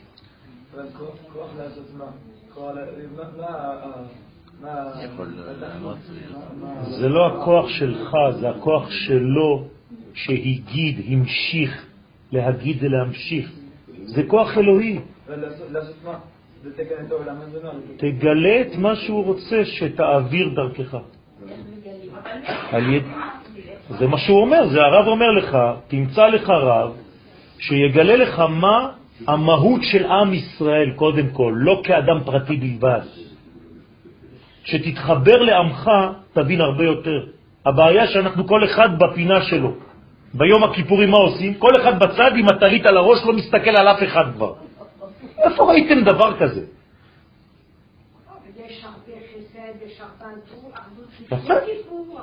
זה מה ש... זאת אומרת, אבל גם ביום הכיפורים, מה שבן אדם לחברו שלא תיקנת, תחלום, יום הכיפורים לא מחפר. אתה יכול לשים עשר טליתות, זה לא יעזור. אם אין לך פן חברתי בריא, מה? מה אתה ניגש? למי אתה ניגש בכלל? אני לא יכול להימנע מלקחת את התנ"ך ביד, כי אתם יודעים שלפחות בשנתיים האחרונות התנ"ך חוזר אה, לגלות את כל עוצמתו, גם על ידי הפרויקט 929, שאני המיזם הדובר צרפתי כל יום חמישי בערב, שרבנים אחרים בטלוויזיה ברשות ה... בערוץ הראשון, אה, שהמנחה שלנו היא העורכת של התוכניות בערוץ ראשון, אה, התפתחה את הערב הזה. אני חושב שמכל השאלות של הרבה מכם, מה שחסר ביסודו של דבר זה הספר הזה. אין משנה בלי תנ"ך, אין גמרא בלי תנ"ך, אין זוהר בלי תנ"ך, אין כלום בלי תנ"ך. זה הספר שהוא מספר, וגם מספר כסיפור, וגם מספר כחשבון מלשון מספר. אני פתחתי באחד מן הדברים, אתם רואים, הוא מצ'וקמק לגמרי, אבל uh, אנחנו עובדים איתו יומם ולילה, בלי הפסקה. אשתי יכולה להעיד, היא גם uh, צועקת עליי שאני כבר ארד למטה, כי המשרד שלי למעלה. במה קדם אדוני, ייקף לאלוהי מרום. שאלה שכולם הבינו. איך אני אעבוד אותך? איך אני אשרת אותך? איך אני אמצא חן בעיניך? כולכם. אה, אני ב... סליחה, לא אמרתי, אני במיכה, הנביא מיכה, פרק ו'. לקחתי מיכה כי איתו יש לי איזה קשר אינטימי, משהו מיוחד, אבל אני יכול להגיד לכם שיש לי המון דיבורים עם ירמיה, יחזקאל, עמוס, הושע, זה פשוט תענוג ועונג יום-יומי, חלומות בלילה, אנחנו נפגשים, מדברים, ואני לא יודע מה לומר, מה לדבר, החיים כל כך קצרים, כבר אנחנו מעבר החצי השני. במה אקדם אדוני, יקף לאלוהי מרום. תקשיבו עכשיו. שאלה של מיכה, אה קדמנו בעולות בעגלים בני שנה? תגיד לי, הקדוש ברוך הוא זה ימצא חן איזה כאלה עגלים בני שנה? חלבי כזה, אה? היחצה אדוני באלפי אלים וברבבות נחלי שמן. הקדוש ברוך הוא, יש לי סטוק גדול של שמן. אני יכול לבוא ו... על המזבח שלך זה יהיה, מה זה יהיה? חבל על הזמן. אני קורא, אה? זה כתוב, זה לא דיקסיקרוני הקריש הסופר. הירצה אדוני באלפי אלים ברבבות נחלי שמן, האתן בכורי פשעי?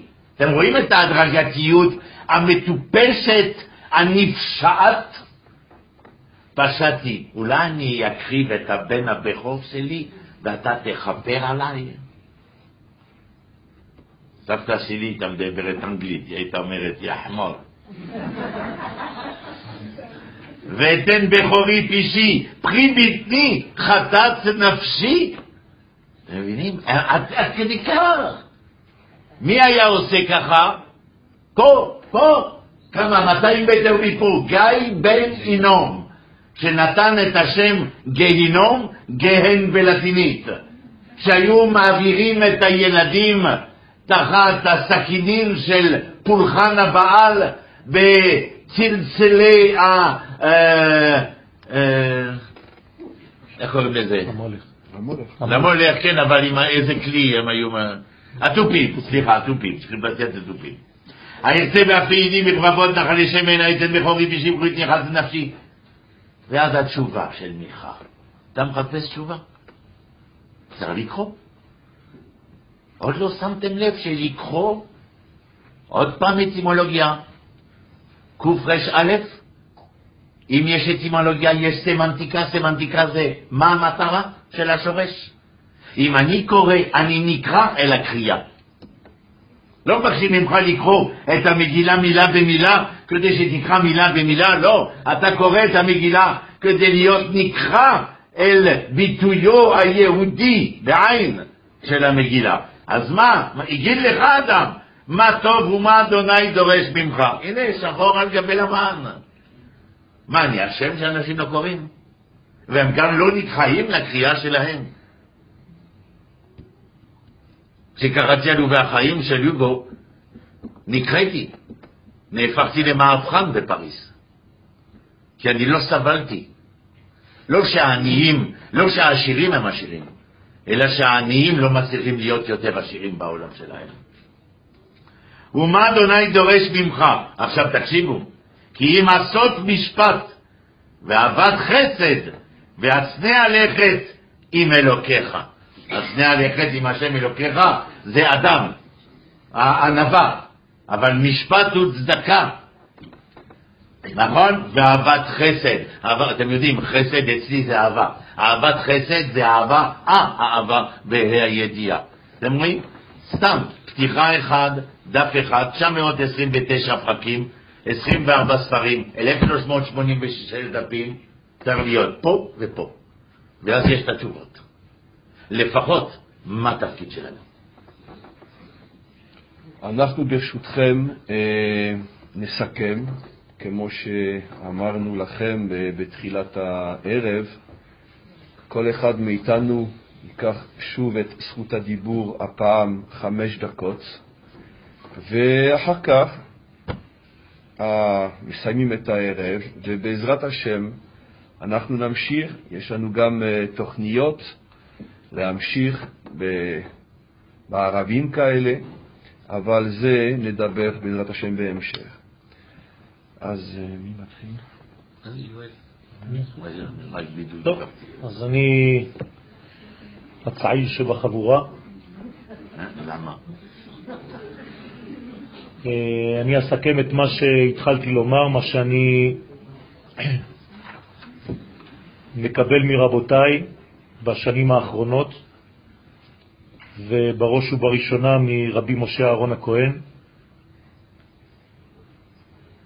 מהותו של עם ישראל, כפי שהתחלנו לומר בסייעתא דשמיא, היא התשובה. מה זה התשובה? להשיב לעולם את הבורא. ועל ידי המהלך הזה בעצם אנחנו מבינים שזאת המהות של כל הבריאה כולה. אין מהות אחרת, רק לאפשר לבורא להופיע, לא להפריע לו. זה הנושא המרכזי, ורק אמת זו בלבד היא המפתח לפרשנות הנכונה של התנ"ך. כל התנ"ך עוסק רק בזה. רק הנושא הזה הוא בעצם המאיר את כל ההיסטוריה של כל האומות, לא רק של עם ישראל. תשובה קדמה לעולם. זאת אומרת שבעצם כל ההתרחקות שנגרמה עקב הבריאה, כמו האימא שילדה את התינוק והתינוק התרחק מהאימא לשלב מסוים, והבריאה הזאת לא יכולה כבר לשרוד, היא חייבת את האימא שתחזור אליה, ככה בעצם צריך להחזיר את הבורא אל הבריאה. והדיאלוג הזה, כל מה שהוא נושא בחובו, בקרבו, הוא בעצם נוגע לארבעה מישורים מרכזיים. קודם כל, חזרה גיאוגרפית, תשובה גיאוגרפית של עם ישראל לארץ ישראל. דבר שני, ואני הולך לפי הנביא, רבותיי, הדבר השני, תשובה מוסרית, להחזיר לעולם את המוסר שאבד ממנו. דבר שלישי, לפי סדר הנביא, תשובה רוחנית, ודבר רביעי, שאנחנו בעיצומם של דברים, תשובה מטאפיזית. אם היה לי זמן הייתי מפתח את הדברים, אבל מפאת הזמן אני אקצר, ומי שיודע, רק מי שיודע לאחד את כל המישורים האלה, יכול לעמוד על מהותו האמיתית של עם ישראל. לכן התשובה היא גם שיבה, היא גם חזרה למימד שעזבנו, היא גם תשובה ביחס לשאלה, היא גם תשובה מלשון סיום מחזור. בעברית תשובה זה גם סיום של מחזוריות מסוימת. וכשהנביאים מדברים על התשובה, כוונתם תמיד לארבעת המישורים שהזכרנו עכשיו. וייתכן שאכן התשובה לא תתממש בארבעת המישורים. ייתכן שתהיה שיבה לציון גם בלי תשובה רוחנית בינתיים. ייתכן שתהיה תשובה מוסרית גם בלי שיבת ציון, אבל במחשבה העברית שלנו ישנו הכרח לקשור בין כל המימדים האלה, ואסור לקחת רק דבר אחד ולהוציא אותו מן ההקשר הכללי, כמו לשמור שבת בפריס. לשמור שבת בפריז זה לשמור שבת מבחינת של זמן, אבל שכחת את המקום שנקרא שבת ארץ ישראל. ורק בשילוב הזה מתגלה בעצם שיעור קומתו האמיתית של עם ישראל, שדרכו חוזר הבורא לבריאה. אני יודע שזה לא קל אולי לעכל את הדברים, כי זה שובר כמה מיתוסים, אבל אני מאמין במה שאני אומר, ואני אמשיך לומר את מה שאני אומר, בסייעתא דשמיא, למרות שזה יכול להיות קצת בהתנגשות עם כמה מוסדות, אנשים, אבל זה לא חשוב. אני הולך לפי פסוקים, לפי מקורות, ואנחנו לא ממציאים שום דבר מעצמנו. אז בעזרת השם אנחנו נקראים לדבר אחד, לעזור לו לפעול עם אל, לעזור לו להתגלות בעולמנו. זה כבר חילול השם גדול יותר מדי זמן, ואני, הקטן, דואג לשכינה. אני דואג לשכינה שתהיה שמחה, שתתגלה, ולכן אני חושב שעם ישראל, העם שלי, שאני אוהב מאוד, מסוגל לעשות את הדברים האלה, ופשוט צריך לעודד אותו, להיות במקום שהוא צריך להיות בו. תודה רבה.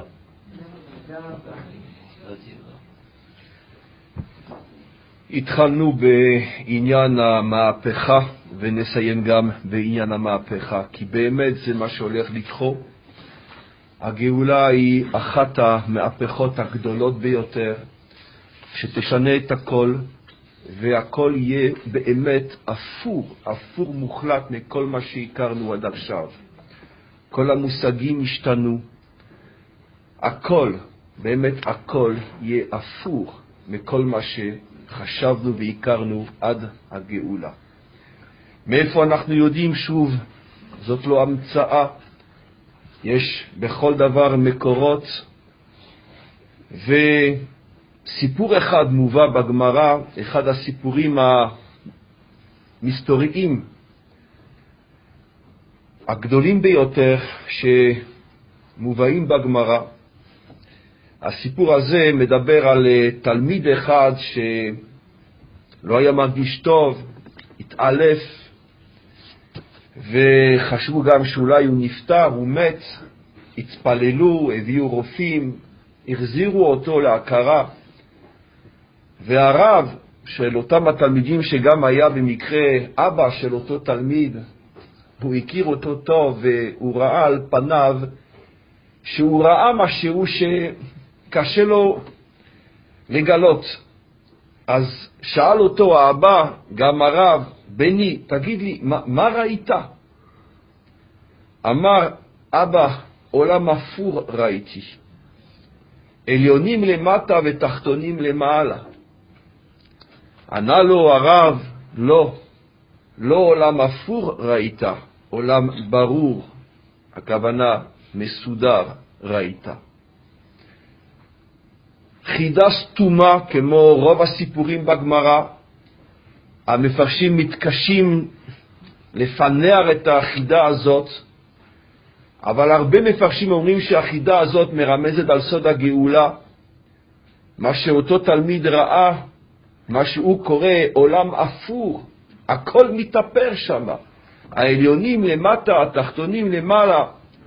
האבא ענה לו, לא, ככה העולם תמיד היה צריך להיות, רק שהגלות הוא הלא בסדר, הגאולה הוא העולם הישר. רק כיוון שהתרגלנו לחיות בסדר הלא נכון, אז כשהסדר הנכון מגיע אנחנו לא מבינים אותו וקוראים אותו בבהלה, עולם הפוך.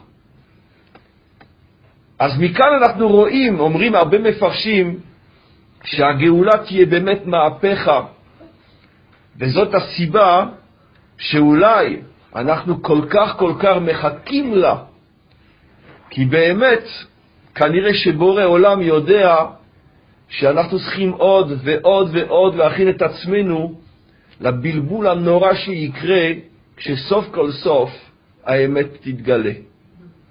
כולם ייפלו חומות, כמו שהזוהר אומר, חומות ייפלו, מגדלים ייפלו, ולפי המפרשים חומות ומגדלים מרמזים על אפילו אנשים גדולים וגדולי תורה, שכולם ייפלו, כי כשהאמת תתגלה, כל אחד יבין שהוא היה רחוק מאוד מאוד מהאמת האמיתי. אבל אני רוצה רק לסיים ולומר גם מה שמובא במפרשים, הביטוי של אותו תלמיד. העליונים למטה והתחתונים למעלה, כי יש בזה גם סוד התיקון. העליונים הכוונה, האנשים הגדולים, הם תמיד למטה.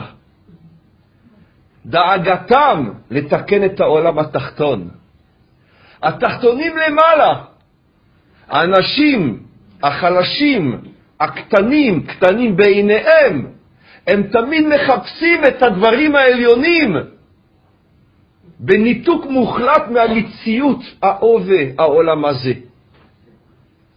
הדת היא המצאה של האנשים החלשים הקטנים שהרסו לנו את העולם עם המושגים של עליונות.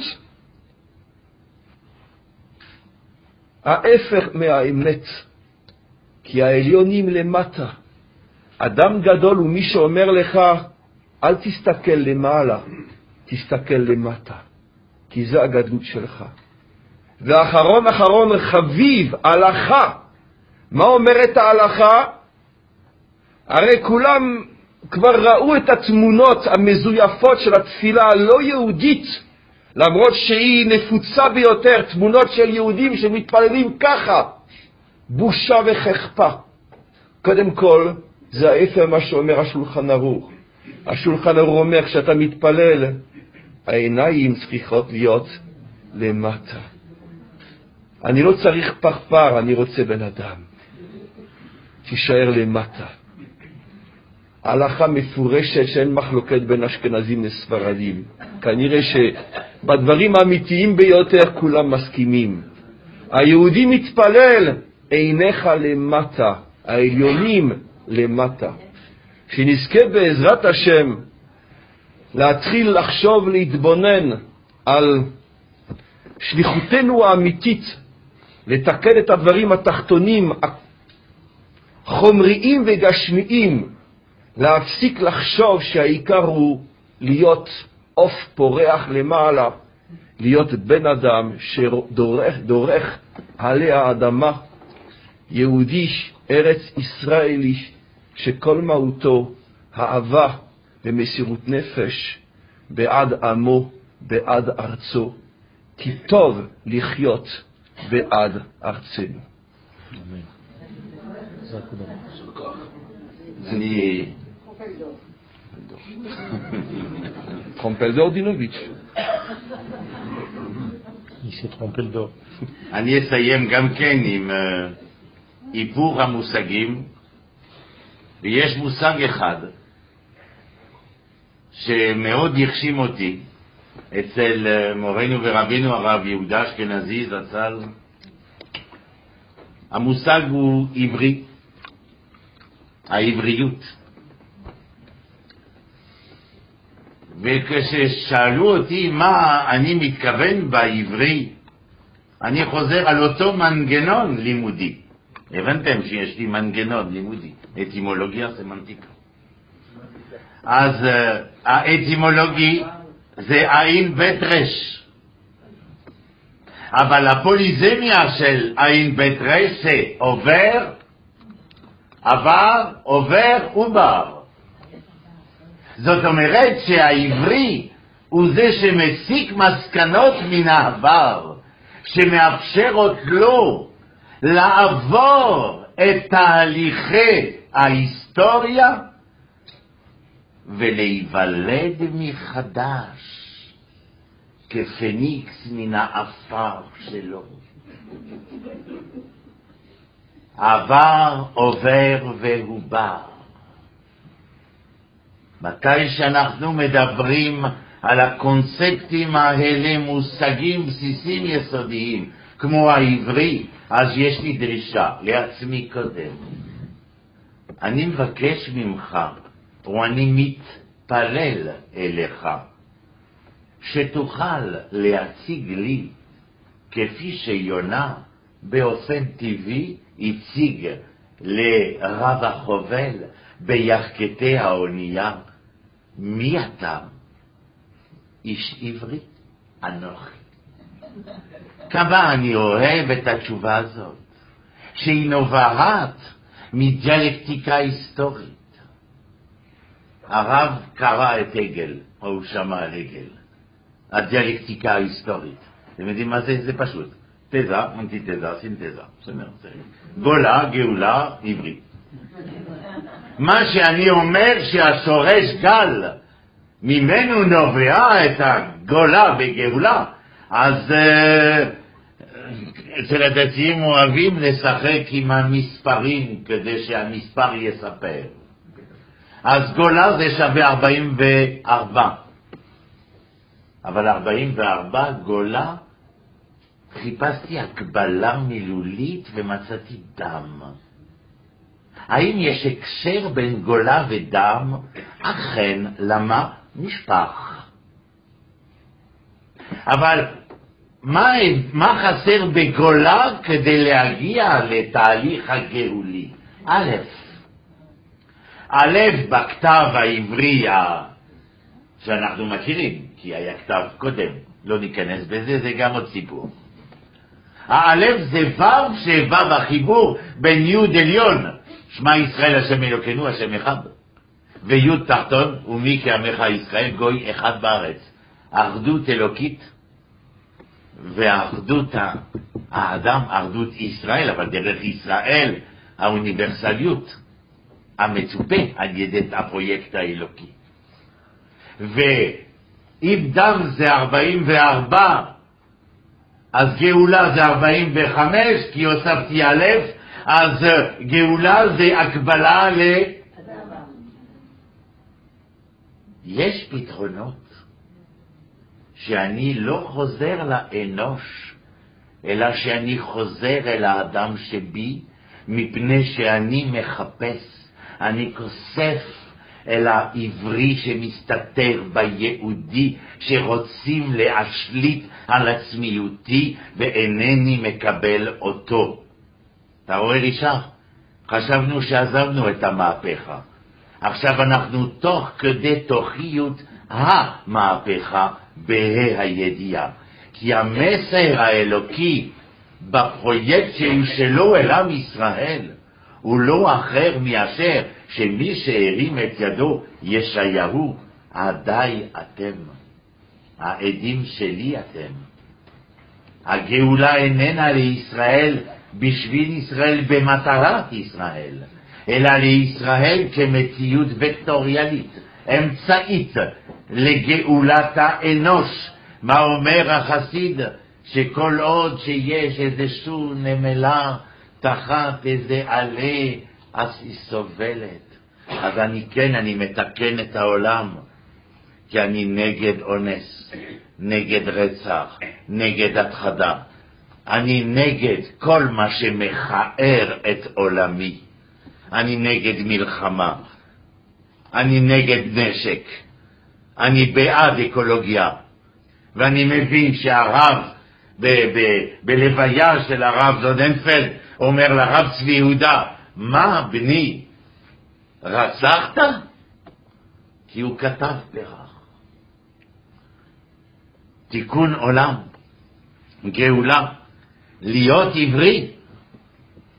ודאי, הרב חיים ואני, עוד מעט הרב יואל, אבל אנחנו מלמדים בארגון שנקרא ברית עולם.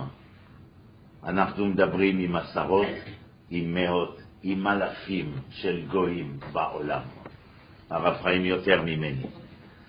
אבל אנחנו מעבירים את המסר העברי, כי המסר העברי אומר שאתה כונן לאדם דעת לכל אדם מכל אדם, ואנחנו בחרנו את עצמנו להיות מה שאנו, זאת אומרת, האמצעי האמור לגלות לעולם שאכן זהות מוסרית של האדם אפשרית. לכן כרגע כשאנחנו מדברים, כל סטליטים העולם, העולם מכוונים אל ה-29 אלף קילומטר מרובע של מדינת ישראל, כי הם מצפים.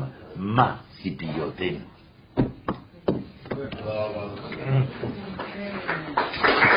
תודה רבה. אה, נילי? נילי? לא. רק אה, עוד שנייה, יש סיכום ו... אה, סיכום של משפט.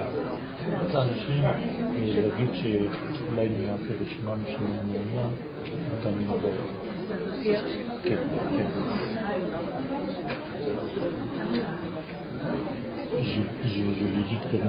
רצינו להודות, אה, קודם כל להודות לכולם שהגיעו הערב, ומי שירצה שתהיה רשימה בחוץ, מי שירצה להמשיך ולשמוע ולהיות שותף אה, במהפכות אה, ולהמשיך באמת להשתתף, אז תהיה רשימה בחוץ, יכול לרשום את השם שלו ונודיע לכם, ותודה תודה לרבנים.